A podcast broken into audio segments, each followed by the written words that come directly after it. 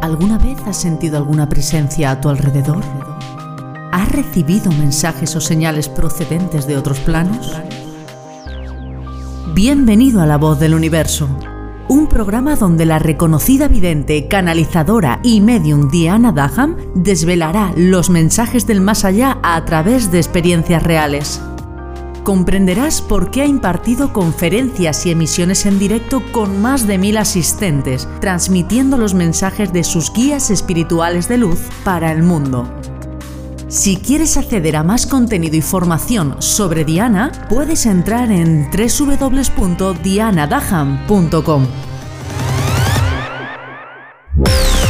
Ha llegado el momento de escuchar la voz del universo.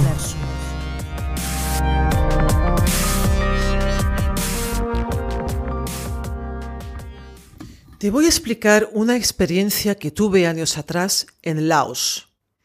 Laos es un país colindante a Tailandia, muy bonito, precioso, prácticamente desconocido, con unos paisajes espectaculares. Total, antes de marchar a Laos estuve durante varios días programando el viaje, la ruta, los hoteles, en fin, lo que se suele hacer habitualmente cuando uno se va de viaje. Sí que me gustan hoteles que sean sobre todo tipo cabañas. Si puede ser en medio de la, naturaleza, mejor que mejor. Nunca me gustaron los macro hoteles, aunque en Tailandia, en Bangkok, sí que voy a uno de ellos. Así que la ruta por Laos iba a durar aproximadamente 15 días. En un lugar concreto, escogí un hotel que era muy barato, extremadamente económico por las prestaciones del mismo. Eran había un macro hotel, pero después en este mismo hotel, en la parte externa, alrededor de unos jardines tropicales maravillosos con un lago con flores de loto, había unas cabañas de madera. Las cabañas eran espectaculares. Eran todas de madera, tanto externas como internas, tenías una pequeña terraza, el baño daba a unos jardines con un cristal, con una mampara tremenda. Vamos, lo que yo denomino el paraíso en la tierra. Total, que desde aquí, desde España, a través de una aplicación, escogí este hotel y lo reservé. Aunque yo los días posteriores iba esperando de alguna forma como un email del hotel diciéndome que estaban equivocados en el precio, porque era irrisorio, baratísimo. Pero no, no, no lo recibí. Así que nos marchamos, nos fuimos a Tailandia, nos fuimos al templo, como siempre, y del templo, mientras los monjes elaboraban los talismanes, nos marchamos hacia Laos. La primera parada de Laos justamente era en esa población, en ese hotel. Llegamos, a, llegamos al aeropuerto y cogimos un taxi para que nos llevara al hotel.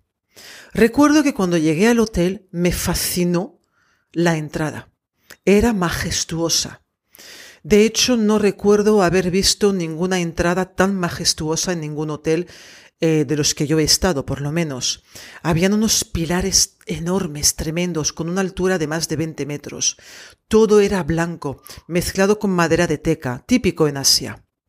Entramos en la recepción, preciosa por cierto, e hicimos el check-in. Vi que habían habitaciones en lo que es la parte principal del hotel, lo que era, digamos, la parte de cemento, la parte construida. Pero yo seguía, bueno, nosotros seguíamos al muchacho que nos acompañaba y finalmente, tras deambular por unos cuantos pasillos de ese hotel, llegamos a una esplanada. Era como entrar en el paraíso. Ahí estaban los bungalows de madera que yo había visto semanas atrás a través de Internet. Eran todavía más bonitos verlos en vivo y en directo. Nuestro bungalow, el número 7, estaba situado frente a un lago, al lago que te explicaba antes, un lago muy grande, con flores de loto y con bancos para poder admirar y sentir la paz de ese lugar. Dejamos las maletas en el bungalow, en la cabaña, y nos fuimos hacia uno de esos bancos para poder sentir y para poder conectarnos con la energía del lugar. Realmente era un lugar mágico. Bueno, mágico entre comillas. Ahí estábamos sentados mi marido y yo mirando el bungalow que yo le iba diciendo, parece mentira que este lugar sea tan económico. Madre mía, qué suerte que tengo. En esas, mirando bungalow tras bungalow, veíamos que estaban todos vacíos. De hecho, estábamos nosotros solos en el lugar. Y, de golpe porrazo, en el bungalow número 9, ¿vale? Eh, los números iban de dos en dos, estaba el 7 y luego estaba el 9, que era, digamos, nuestro, mm, la cabaña que era vecina a donde estábamos nosotros. Delante de la puerta de ese bungalow vi un espíritu y vi a dos niños. Los tres eran espíritus. El espíritu se me presentó en un formato de mujer, una mujer mayor, con un, rostro muy agradable, con un delantal y dos niños aproximadamente de unos 6, 7, 8 años, uno a cada lado de ella. Ella los tenía cogidos, entre comillas, de las manos. Mi marido, al ver que yo cambiaba la visión, porque él sabe perfectamente que cuando veo espíritus, de alguna forma, es como que mis ojos cambian la forma de ver, cambia la visión ah, física de los ojos, me dijo, ¿qué estás viendo, Diana? Y le expliqué lo que estaba viendo. Y le dije, ostras, no sé lo que debe ser esto, pero fíjate, a lo mejor esta señora no tenía ah, pinta de ser la madre de estos niños, me parecía más bien que era como una nana. Fui diciéndole a mi marido, le fui explicando lo que estaba viendo en ese momento, hasta que me di cuenta que las manos de ese espíritu, de esa mujer, no estaban, no estaban enlazadas con las manos de los niños, sino que las manos de ese espíritu tenía cogidos por la muñeca a esos niños. Eso ya me chocó, porque ahí ya no había una energía de paz. Era como que estos niños estaban obligados estaban atados al espíritu de esa mujer. Seguí mirando y me di cuenta que ahí algo no funcionaba. Ahí algo me estaban engañando. Así que pedí ayuda a mi guía espiritual de luz para que me permitiera ver realmente quién era el espíritu de esa mujer. Porque me di cuenta automáticamente por, el, por la forma en la cual ella agarraba a esos niños que no podía ser un espíritu de paz. Mis guías me echaron una mano. Cambié mi, visión, cambié la forma de, de, visualizar ese espíritu y automáticamente esa mujer se transformó a través de unos flashes en un demonio. Así que esa mujer, que parecía en un primer momento que estaba ayudando a esos niños que también estaban difuntos, no era así. Era un demonio que me quería engañar disfrazándose, o disfrazado mejor dicho, con la figura de una señora mayor, afable, amable, y no era así. Entonces me di cuenta que el espíritu de estos niños estaba en peligro. Estaban en peligro porque no podían ascender hacia la luz, ya que estaban siendo sometidos al espíritu, a un espíritu maligno, aunque estuviera disfrazado de una mujer bondadosa. Esto ocurre a veces. En ocasiones nos parece que estamos viendo un espíritu que es de, de buena vibración. A veces nos parece que estamos viendo un espíritu que no puede ser peligroso, pero realmente cuando tenemos la capacidad, como tengo yo a través de la ayuda de mis guías de luz, de poder sacar esa primera capa y ver realmente qué es lo que hay detrás, pues nos damos cuenta o me doy cuenta en este caso de que, pues eso, de que son espíritus que se disfrazan porque realmente son demonios. Siempre digo, un demonio habitualmente no se te presenta como tal, porque si tú ves un demonio automáticamente te vas, te marchas. Así que ellos tienen la capacidad de poder transformar su energía para querer engañarnos. Quise ayudar a estos niños y en un primer momento no me fue posible. Así que pensé, bueno, como voy a estar por aquí varios días, pues ya miraré lo que puedo hacer para ayudar a estas criaturas. Acabas de vivir uno de los cambios más potentes a nivel energético y personal que será recordado para siempre en la historia de la humanidad. ¿Quieres saber por qué te ha tocado a ti vivir este suceso histórico? Diana Dackham acaba de lanzar su último libro titulado Renacer Espiritual en el que comparte públicamente las enseñanzas del alma tras una pandemia mundial. Un retrato real sobre cómo el universo decidió paralizar el flujo diario de millones de personas a nivel mundial para obligarles a indagar en la profundidad de sus almas y descifrar sus mensajes. Puedes adquirirlo a través de su web entrando en www.dianadaham.com. Descubre el sentido espiritual más profundo de esta pandemia.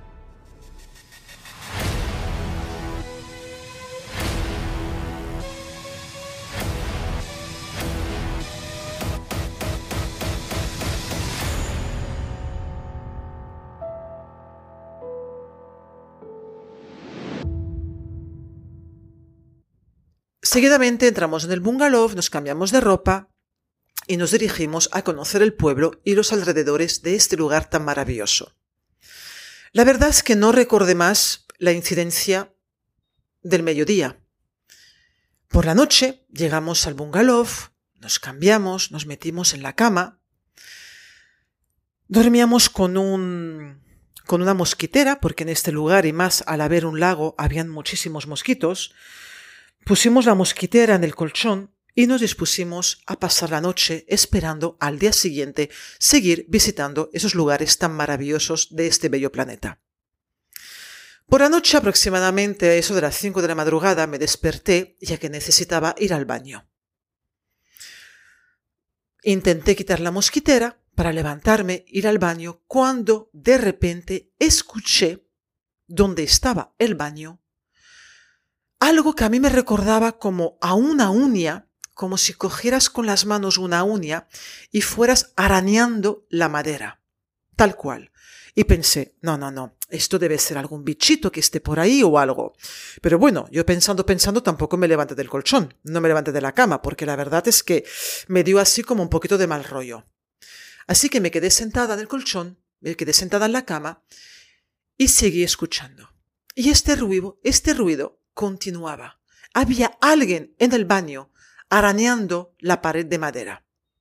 Automáticamente me conecté con lo que había visto el día anterior y dije, vale, ese demonio se ha dado cuenta de que he podido verlo. Ese demonio se ha dado cuenta de que sé quién es y me quiere asustar. Y bueno, pues la verdad es que en ese momento me asustó. Así que decidí quedarme en la cama, total, nos íbamos a levantar una hora más tarde, y pensé, cuando me levante, que ya será de día y mi marido también estará despierto, iré al baño. Volví a dormirme, sin ningún tipo de problema. A las seis, seis y cuarto de la mañana, me levanté y fui al baño. No recordaba la experiencia que había notado, vivido y sentido una hora antes. Cuando salí del baño, estábamos arreglando un poquito las maletas y había una mesita de madera también, porque todo el bungalow era de madera, que estaba justo al lado de la puerta de entrada. La puerta de entrada de la, de la cabaña tenía un pomo redondo, que había que girarlo hacia la izquierda, perdón, hacia la derecha, para poder abrir la puerta. Estábamos mi marido ahí hablando y de golpe y porrazo, fue tremendo, vi y escuché cómo ese pomo se movía, pero con una brusquedad tremenda, como si alguien desde fuera quisiera forzar el pomo para poder entrar. Y yo recuerdo decirle, Sergio, la puerta. Automáticamente él no pensó en ese demonio del día anterior y lo que hizo fue abrir la puerta con mucha fuerza para ver quién estaba intentando entrar de una forma poco agradable en nuestra cabaña. Lógicamente no había nadie fuera. Estábamos solos. Así que le recordé lo que habíamos visto, lo que yo había visto el día anterior y le dije, Cariño, ese demonio se ha cabreado. Le expliqué lo que me pasó durante la noche, lo que ocurrió en el baño y lo que estaba pasando ahora. Él me dijo, no te preocupes, no va a pasar nada, seguro que se marcha. Yo no lo tenía tan claro. Pero bueno, no hicimos más caso. Fuimos a desayunar y pasamos todo el día por esos bellos parajes. Por la noche, al llegar a la cabaña de nuevo, la verdad es que yo no estaba muy tranquila, porque pensaba, ay Dios mío, a ver ese demonio hoy qué es lo que va a hacer y de qué forma va a intentar asustarme. Me protegí, hice mis rezos de protección que yo hacía en esa época, porque yo aún no tenía mi talismán del poder, y nos dispusimos a dormir. No pudimos dormir del frío que hacía. Laos es un país más bien caluroso. En invierno, en Asia, en esa parte de Asia, si más no, el frío no es tan virulento como en Europa. Simplemente con un pequeño, con un pequeño polar, con un jersey fino, tienes más que suficiente. Ni mi marido ni yo pudimos dormir del frío que pasamos durante la noche. Así que por la mañana lo primero que hicimos fue ir a la recepción y preguntarles si tenían una estufa. Te puedes imaginar la cara del señor que nos escuchaba. No sabían lo que era una estufa. Nunca nadie había pedido una estufa. Ahí sí que me di cuenta que esto iba a más. Ya que cuando tú percibes un frío glacial en el sitio donde estás, y más cuando hablamos de Asia, que suele ser caluroso, y más cuando te comento lo de esta cabaña, significa que el espíritu de ese demonio cabreado estaba intentando interceder de todas las formas habidas a por haber para asustarnos y para integrarse en nuestro sistema energético. Volvimos a la cabaña y lo que hice fue hablar con él. A través de mi guía espiritual de luz. Eso sí, no te recomiendo nunca que hables con un demonio de tú a tú, ya que ellos tienen muchas maneras y mucho más potentes de poder hacerte daño de una forma consciente o inconsciente. Así que me conecté con mi guía espiritual de luz, me di cuenta que yo allí no podía hacer nada, que esa energía era demasiado grande y poderosa y fuerte, y le pedí a mi guía, le pedí a mi guía espiritual de luz que se comunicara con esa entidad y que por favor le pidiera que nos dejara en paz. Lógicamente no accedió, pero sí que tuve la gran suerte de poder ver cómo, de golpe y porrazo, entraban energías de luz dentro de la cabaña. No pudimos sacar a ese demonio, no pudimos ayudar a esos niños atrapados, no siempre se puede. Pero sí tuvimos la gran suerte de que vinieron más guías espirituales de luz, vinieron maestros en la luz para poder protegernos durante nuestra estancia. Estuve hablando con uno de los camareros de este bello lugar y le pregunté que qué es lo que había habido antes de que se edificara el hotel. Y me dijo que había habido un hospital de niños. Un hospital que además estaba, había un anexo a un hospicio. Se construyó un hotel sobre las ruinas físicas y sobre la memoria energética de mucho dolor.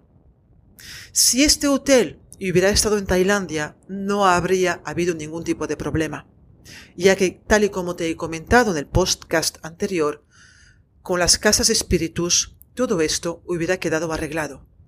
Cada uno estaría en su lugar, pero allí no se estila y no se utilizan las casas espíritus. La verdad es que es una pena, porque el lugar vale la pena conocerlo. Pero también entiendo y comprendo por qué ese hotel era tan y tan económico y por qué habían tan y tan pocos huéspedes. Otra experiencia que tuve que me chocó un poquito fue con un espíritu burlón. Esta vez fue en Dubai. Fuimos a pasar unos días a Dubai mientras viajábamos a Tailandia. Estuvimos en un hotel muy bonito, muy céntrico, en el cual en ningún momento llegué a pensar que allí podrían haber espíritus. Y fue muy divertido, entre comillas, por eso te comento que era un espíritu burlón. Resulta que para mí dormir es lo más importante. Yo puedo estarme sin comer un día, pero no me quites el sueño. Necesito dormir como el aire que respiro. Llegamos aproximadamente a las 3 de la mañana a ese hotel y con, con mi marido dijimos, pues mira, vamos a dormir, ponemos el despertador y a eso de las 9 de la mañana ya habremos descansado, nos adaptaremos mejor al jet lag y vamos a ir a visitar Dubai. Dubai es un lugar uh, que vale la pena verlo aunque sea una vez en la vida. Ciertamente nosotros no hemos vuelto porque es muy superficial. Es como si todo fuera eh, un escenario de cine. Pero bueno, como estamos tan acostumbrados a estar siempre deambulando por Asia, siempre estamos en medio de la selva, estamos en culturas ancestrales, pues para nosotros Dubai era totalmente lo contrario. Me gustó, me gustó la experiencia, pero dudo mucho, aunque nunca puedes decir que de esta agua no beberé, pero dudo mucho que vuelva justamente por la frialdad del lugar. Estando durmiendo aproximadamente eso de las cuatro y media de la mañana, me desperté porque la luz estaba encendida. Y pensé, jolines, mi marido ha ido al baño, ha encendido la luz de la habitación del dormitorio, no la del baño, y no la ha apagado. Le di al clic, le di al interruptor y apagué la luz.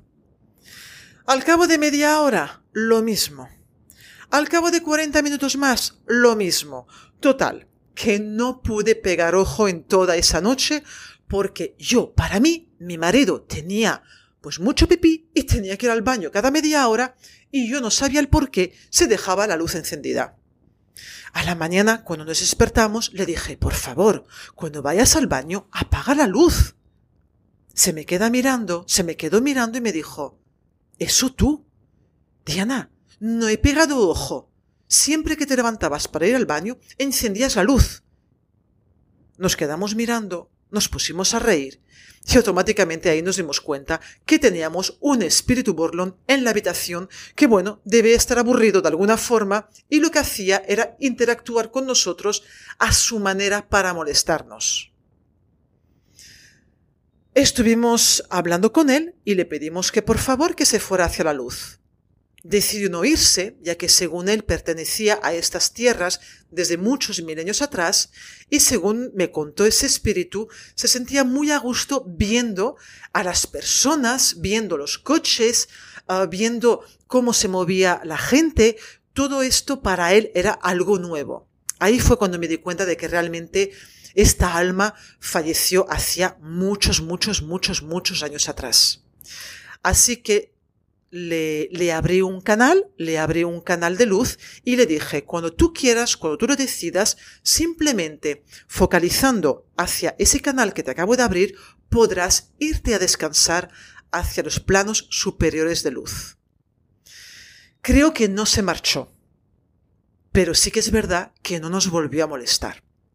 Si esto hubiera sido en Tailandia, tampoco hubiera pasado. Por eso en el podcast anterior te explicaba la importancia de entender y comprender de que cada uno debe estar en su lugar.